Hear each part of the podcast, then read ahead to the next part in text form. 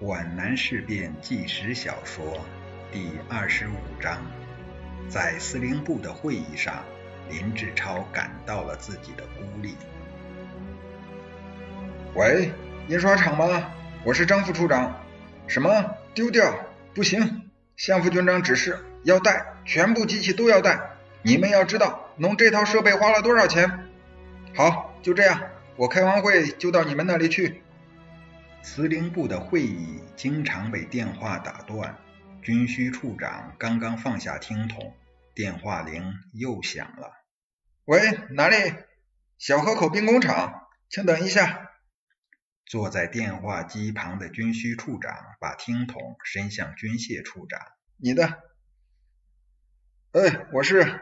听出来你是于副厂长来了，快说。”“嗯，所有的机器能带的都尽量带。”各个修械所都有你们通知，什么骡马不能驮？哎，都是些笨人！拆开，把机器拆开。马不够，用人抬嘛。这是军分会的精神。好，就这样。军械处长放下听筒，以赞赏的口吻说：“真快，都动起来了。”林志超坐在会场最阴暗的一角，显示出一个科长在司令部会议上的地位。司令部会议是由各处处长参加，因为他是作战科长，又加上叶挺和周子坤都指定他参加，所以才得以跻身于处长之间，才得以坐在诸位处长的后面。在各处处长看来，林志超的出席近乎多余，因为赵令波就是作战科、侦察科、通讯科、训练科的全权代表，何必厚此而薄彼？司令部的其他二十多个科长怎么看？如果林志超在这种场合缺乏自知之明，畏惧谦谦君子之风，本身就潜在着某种危机。他坐在阴暗的角落里，像个严厉的将军，洞察着战场。他明显的看出，会议并没有按照叶挺的要求进行。周副参谋长神态萎顿，头痛欲裂，双肘撑桌，双手扶额，勉强主持会议。实际上，掌握会议的是赵令波。因为周子坤后半天未能参加军分会议，所以军分会的精神及决议便由赵令波来传达。谁传达，谁就有解释权，就具有把握会议精神的权威。赵令波对会议精神分析的头头是道，似乎一切都在意料之中，一切都已稳操胜券。一切利弊得失都已经做过反复权衡，对于不利条件也都有了克服之法。战争气氛可以使人排除一切意念。此时，林志超已经把郑芳雪的事完全置诸脑后了，但是更大的烦恼和焦虑却压在心头。他苦着脸，准备得罪人。我提两点意见，你说。周子坤抬起头来，具体的行动计划还没有制定好，各处都已经捅下去了。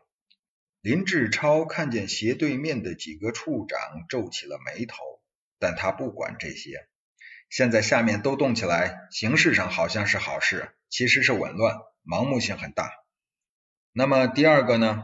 一向跟林志超有嫌隙的江副处长眼睛睁大了一下，又慢慢闭上，颇带鄙夷不屑的意味。他讨厌这种不知天高地厚的指手画脚和吹毛求疵。一个科长参加处长以上的会议，就应该多听多记，少开口。第二，我们正在制定作战计划。可是有些处的行动跟作战计划很不一致，这样作战计划就成了一纸空文。林科长、江副处长又睁大眼睛，自信其他各处长会有同感。作战科也管得太宽了吧？他又把谴责的目光转向赵令波，好像在说：“你们参谋处是怎么搞的？一个科长都这样老大。”赵令波皱着眉，不知如何表态好。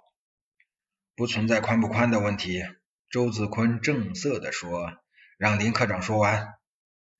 司令部的工作是一个整体，就像一盘棋，车马炮、将士象都是互相关联的。刚才副参谋长讲了，一切立足于打，实际行动呢，那是大搬家。大家关心的是什么？是物资，是运输工具。”却没有人关心敌情，什么也不想丢。这种思想对作战太不利了。不要犯本位主义吧。仍是那位江副处长。作战科当然只考虑作战了，各部门都有自己的业务。是啊，军械处长表示赞同。更何况带辎重的并不是作战部队。可是那会延缓作战部队的行动，必须轻装。各处当然有各处的业务。但是目标只有一个，为了有利于作战，目的只有一个，保障作战的胜利。林科长，你未免太武断了。难道多带物资不正是为了作战吗？江副处长认为自己的理由既正确又充足。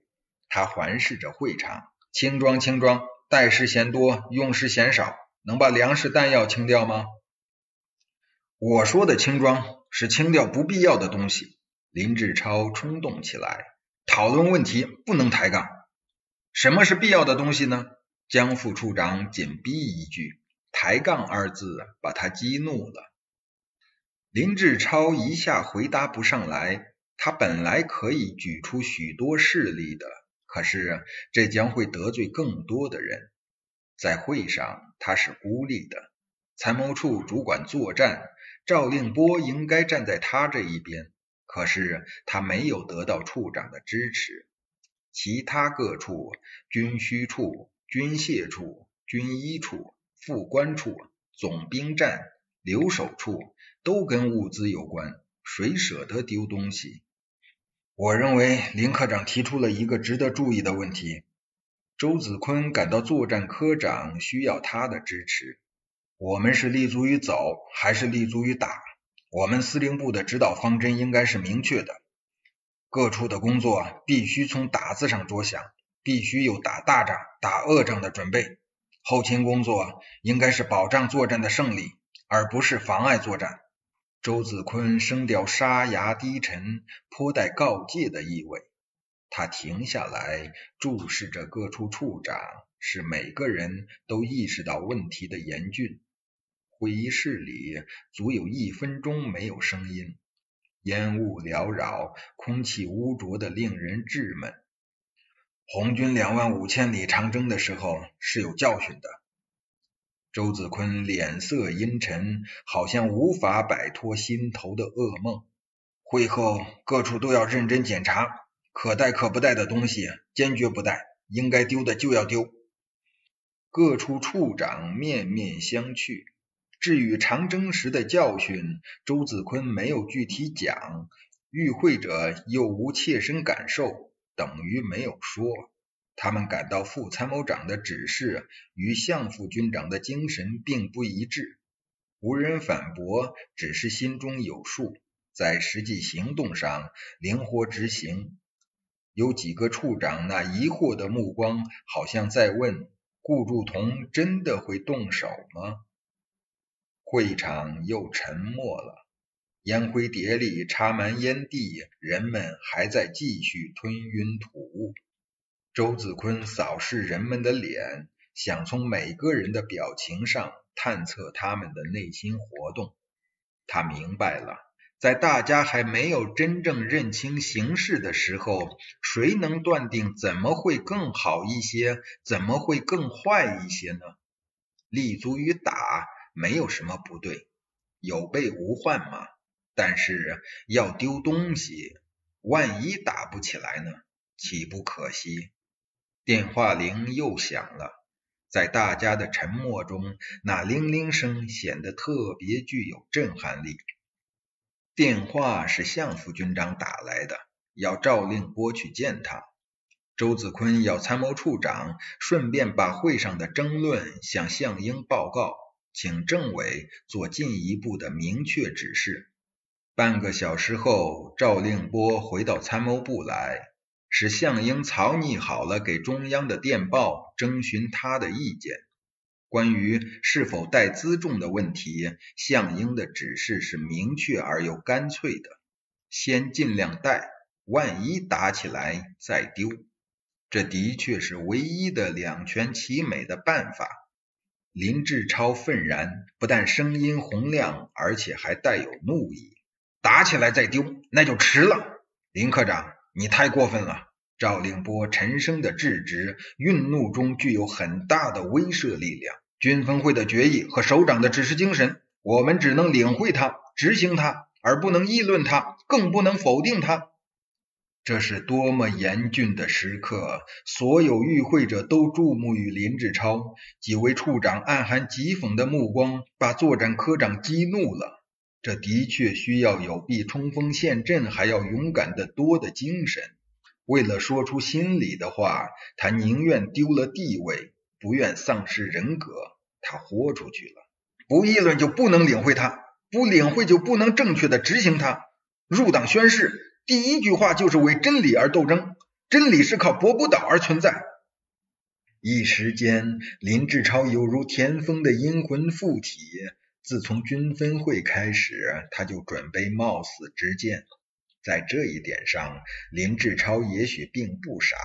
他懂得历史是公正的，那些一时得逞的奸佞之臣，善于保身的明哲之辈，历史终究会唾弃他们的。一千七百多年过去了，人们总是把田丰和袁绍同时放在历史的天平上，谁轻谁重，谁辱谁荣，死。在某种情况下是可怕的，在某种情况下又不可怕。三年游击战争时期，几乎天天与死神迎面而立。现在为了全军的命运，难道还考虑个人的得失吗？认为万一打不起来，这是一种侥幸心理。林志超强硬的声调里饱含着愤慨。我们南进不但给皖方动手的机会。而且给他们动手的借口。顾祝同刚刚举行了徽州军事会议。林科长，你是在给我们上军事课了？江副处长的声调奇特，暗含嘲讽。可是多数处长还是郑重的对待林志超的愤慨，对他这种抗辩精神报以崇敬之情。随你怎么认为都可以。林志超冲动的怒视了江副处长一眼。他并不看重他的地位，这位刚刚有科长提升为副处长的人，立即就变得居高临下了。林志超鄙视他，既然他比下级高一等，也就比上级低一等。他的性格逻辑就是媚上压下，正像鲁迅先生所说，专制者的反面就是奴才，有权时无所不为，失势时就奴性十足。林志超猛然站了起来，颇带挑战的意味。我既然参加会议，我就要把该说的话说完。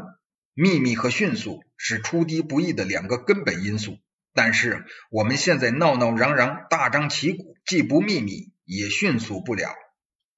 张副处长面带不易察觉的微笑，向江副处长投去会心的一瞥。看，林志超在战场上那股劲儿又上来了。世界上许多事情是颠倒着的，聪明人是傻子，智慧者是笨蛋。善泳的水手喜欢逆流而上，往往连连呛水；不善泳者顺流而下，多么省力，多么自在。识时务者为俊杰，不识时务，不看眼色。碰到南墙不回头，坚毅就成了固执，顽强就变成无理了。品质、才能也像物品，那要看收购者的欣赏趣味，那要看识货水平，那要看买主需要。同样的物品，在不同人的眼里具有不同的价值。古语有云：“明珠弹雀不如泥丸，白璧燎鸡。”不如虎餐，在某种情况下，奴才比天才更有用。秦砖汉瓦，包括猿人头骨，在孩童眼里不如一粒糖果有味；一部价值连城的伟人手稿，在老农手里还不如一把烟叶来的实惠。林志超傻，傻就傻在他不糊涂，更不会装糊涂。如果他没有叶挺的硬支持，没有袁国平、周子坤的软保护，他早就从司令部滚回老家去了。他傻就傻在老是挨生活的巴掌，而现在生活的拳头已经高高举在他的头顶。林志超期待着周子坤的有力支持，他从周子坤的神态里看出副参谋长对他的意见是赞赏的。然而，周子坤却在项英的权威前边退却了。他对会议的结论是明确而又矛盾的。叶军长立足于打的指示，应该严肃对待，给予足够的重视。林志超同志的意见是有道理的，应该引起大家的警惕。项副军长的指示必须坚决贯彻执行。